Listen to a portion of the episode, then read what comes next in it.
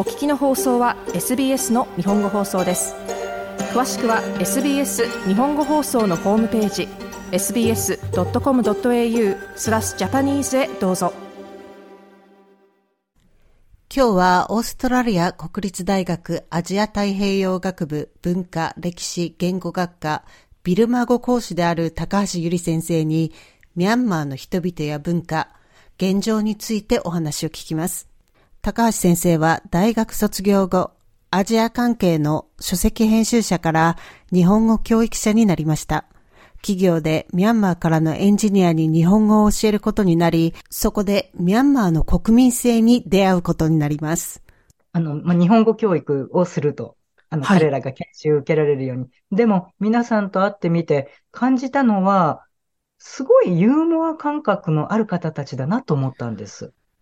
あのよく冗談をお互い言い合ったりしてる。で、言葉が分かれば分かるほど彼らがすごい冗談を言い合って、ある意味では辛い時期も明るく乗り越えているんだなというのは、すごく私も影響を受けましたね。辛いな、辛い中でも明るい冗談が好きですね。はい、あの、中にはあの辛辣な冗談も、ブラックユーモアも好きですね、皆さん。はい。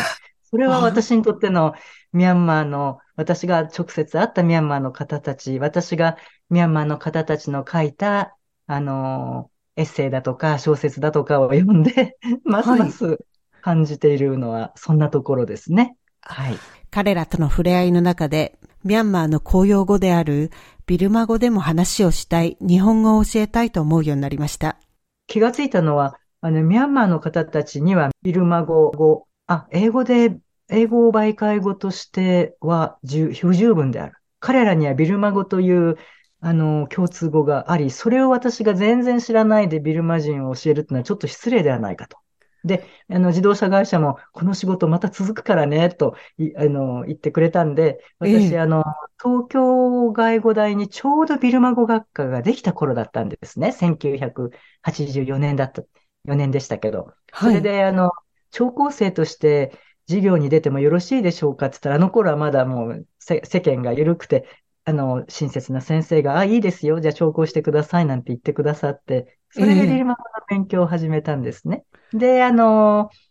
あの、授業を受け、受けているうちに、結局正規に入学をし直しまして、まあ、大学ですから、やはり会話だけじゃなくて、文学とか読まされるわけですね。それで文学を読みながら、はいあれ、ミャンマーの方たちのユーモア感覚、つまり書く人もユーモアのあることを書く。そしてユーモアのある文学がすごく受けて、ミャンマー人読者の間で売れるって面白い国だなと思いました。それが私にとってのミャンマーの魅力の一つですね。東京外国語大学大学院でビルマ文学専攻で卒業後、ビルマ語専門家としてヤンゴンに勤務するようになります。そこでビルマ古典歌謡の歌手としてのトレーニングを始めました。高橋先生は現在もパゴダ祭り他数々の場で講演を行っています。あの音楽、歌うのが昔から好きだったわけじゃないんですけど、先ほど申しましたあのビルマ語文学を読む楽しみに目覚めてしまったので、はい。あの、ヤンゴンの日本大使館に勤務するようになっても、あの、土日など休みの日にあの、音楽の先生のところに行って、その古典歌謡にはどういうことが書いてあるのか、意味を教えてもらおうと思って行ったんですね。そしたら、まあ意味もちょこちょこと、あの、かいつまんで話してくださったけど、君それよりも歌ってみたらどうって言われて、いつの間にか弟子入りしてしまったというのが、はい、正直なところなんです。あの、はじめは、その、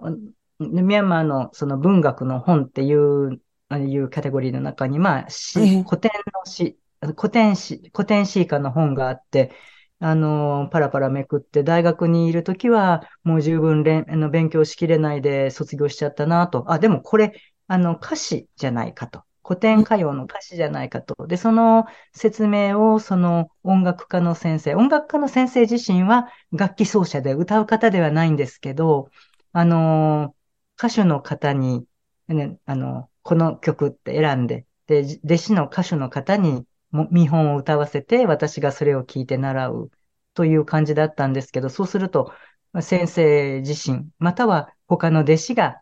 私のために、私がレッスン受けに行った時には伴奏をしてくださるという感じだったんですけど、そういう中で、あ、音楽はこういうふうに継承されてくるんだな。それからもちろん意味、意味を聞くと、あ、これはもうすでに滅びてしまった。あの、イギリスの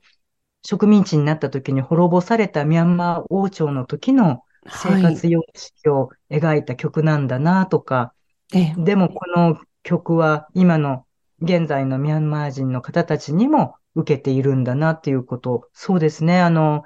もう歴史から現状まで、それからその音楽の継承の仕方、え音楽家たちの生活様式とか、いや、本当に一曲の背後にあるいろいろな要素が勉強できたという気持ちです。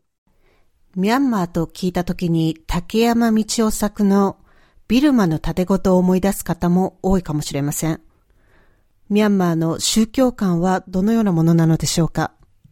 そうですね。あの、仏教とかあの関連した彼ら多くの方たち、はい、あの、な、あの、仏教徒は90%で、あと10%はクリスチャンもいらっしゃれば、モスレムもいらっしゃれば、えー、あの、ヒンドゥー教徒少数ですけど、ユダヤ教徒もまだミャンマーに住んでたりするんですね。だけど、その仏教徒でなくても仏教的なあの感覚っていうのは、ミャンマーに住んで、あの、生まれ育った方たちは、あの、共通して持っているようです。それは何かっていうと、私が見たところは、そうですね、まあ仏教的なものですけれども、あのー、えっ、ー、と、諸行無常。はい。だけど、日本で言うと、なんか諸行無常っていうと、なんかこう、ちょっとペシミスティックな感じがするじゃないですか。はい。でも、あの、ミャンマーにおける諸行無常っていうのは、あの、すべては変わるさっていう感じなんです。だから変化を受け入れる。良くも悪くも変化を受け入れる。だけど、あのそれはただ単に受け身であるっていうだけじゃなくて、もちろん自分自身で変化を起こすこともあるんですね。だから、あの、すべては変わるさ、諸行無常だということです。2021年2月1日に起きたミャンマーの軍事クーデター。高橋先生はミャンマー国外のコミュニティにも大きいショックが発したと話します。ミャンマー国内のことも聞いてみました。実際、国内で暮らしていらっしゃる方、例えば教育とか医療とか、はい、社会保障とか、普段の生活ですね。そういうところに変化というのはあったんでしょうか？あります。大、大変化です。あの、あの、軍事クーデターが起こったあの2年前の、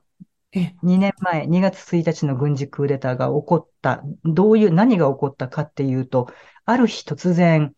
国の軍隊と警察が国民を攻撃し始めたということなんですね。はい。日本でも考えてみてください。自衛隊と警視庁が突然ある日、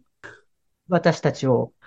攻撃し始めた。逮捕する、撃つ、殺す。もうそれ、そういうことがミャンマーで起こってしまった。私はあのミャンマーで、ミャンマーを、まあ、関わって82年以来、81年ぐらいから関わって40年ちょっと経ちます、経ちますし、まさに諸行無常、いろいろな悲しいことが起こってきたのも見てきましたけど、一番ひどい状態です。で、学校は、あの、ほとんどが公立学校ですので、そこにあの、の公立学校の多くは、軍が駐留する場所になったんですね。ええはい。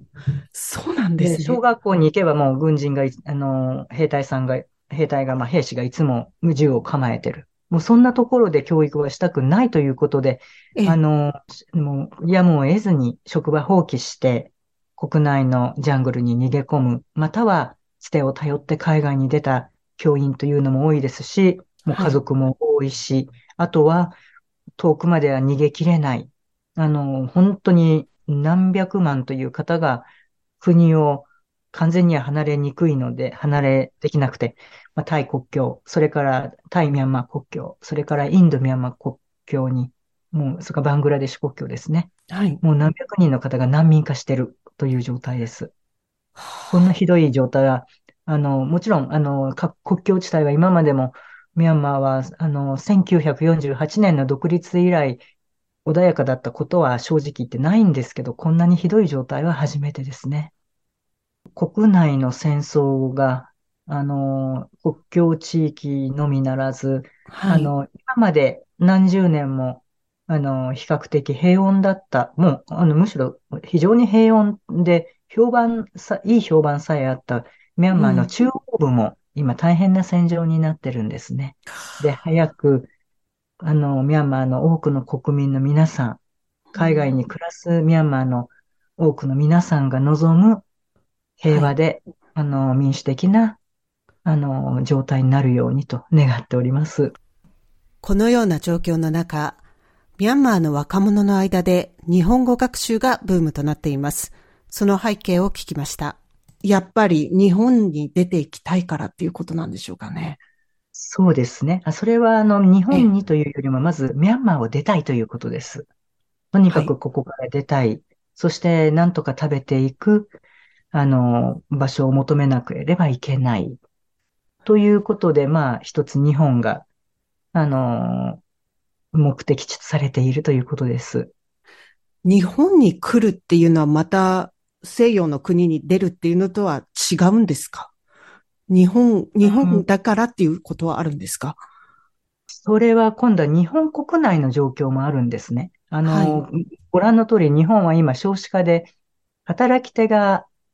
えあの減少して、減少しつつありますよね。はい。それで、もちろんそこをあの外国人研修生と称する、あの、せ名前の制度のもとに、ええ。まあ、ベトナムだとか、中国の方たちだとか働いてきていますけれども、いろいろはい。問題化もして、もちろん日本の産業界としては人手不足を埋めるため、それからなるべく安い働き手を求める動きがあり、どうもそれとミャンマーの若者がミャンマーを離れたいという願いとたまたま合致している部分もあります。労働力として来日するミャンマー人の数に対し、難民として受け入れられる人の数は多くはありません。高橋先生はミャンマー人を受け入れるにあたり、共感する気持ちを期待していると話します。世界の方との交流が、あの、広がっている時代、その政府レベルでも、草の根レベルでも、これだけ、あの、違うパスポートを持つ方たちとの交流が広がっているええ時代、まさにお互いリスペクト、人権を大切にする。な、なんかこう偉そうなこと、あの、言ってるわけじゃないんですけど、要するに人を人として認める。自分が彼だったら、彼女だったらどうするかっていう、ちょっとした想像、あの、うんあの想像力を働かせて、お互い、あの、お付き合いがしていけたらなと思います。まさはいにその日本に来たミャンマーの方たち、あの、日本で、あの、働く、または勉強のチャンスがあるかもしれませんけれども、いい方たちと会ってほしいなと思っております。オーストラリア国立大学アジア太平洋学部文化歴史言語学科ビルマ語講師の高橋ゆり先生にお話を聞きました。SBS 日本語放送の Facebook ページで会話に加わってください。LIKE、いいねを押してご意見ご感想をお寄せください。